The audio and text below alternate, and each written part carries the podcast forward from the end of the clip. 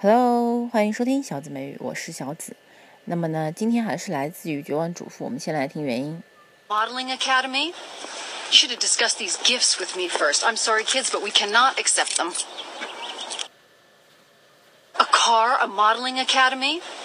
You should have discussed these gifts with me first. I'm sorry, kids, but we cannot accept them. A car, a modeling academy. You should have discussed these gifts with me first. I'm sorry, kids, but we cannot accept them. 什么意思呢？这句话我们先来看一下。A car，一个车；a modeling academy，模特学校。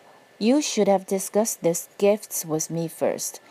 Should have do should have should have discussed should have discussed 这个地方呢是一个虚拟语气，你应该要跟我说，但是你提前没有跟我说。 I'm sorry, kids, but we cannot accept them. We cannot accept them. 我们不能接受它。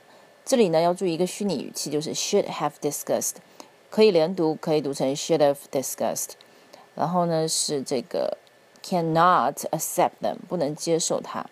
那么要注意的发音的问题就是 modeling a car car，美音的话读的是 car，英音的话读的是 car car。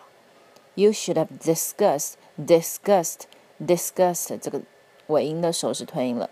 You should have discussed this these gifts with me first，要跟我先说 first，提早跟我说。I'm sorry, kids. I'm sorry, kids, but we cannot accept them. 我们不能接受。OK，那今天就到这里了，欢迎关注我的微信公众号“小姊妹”，拜拜。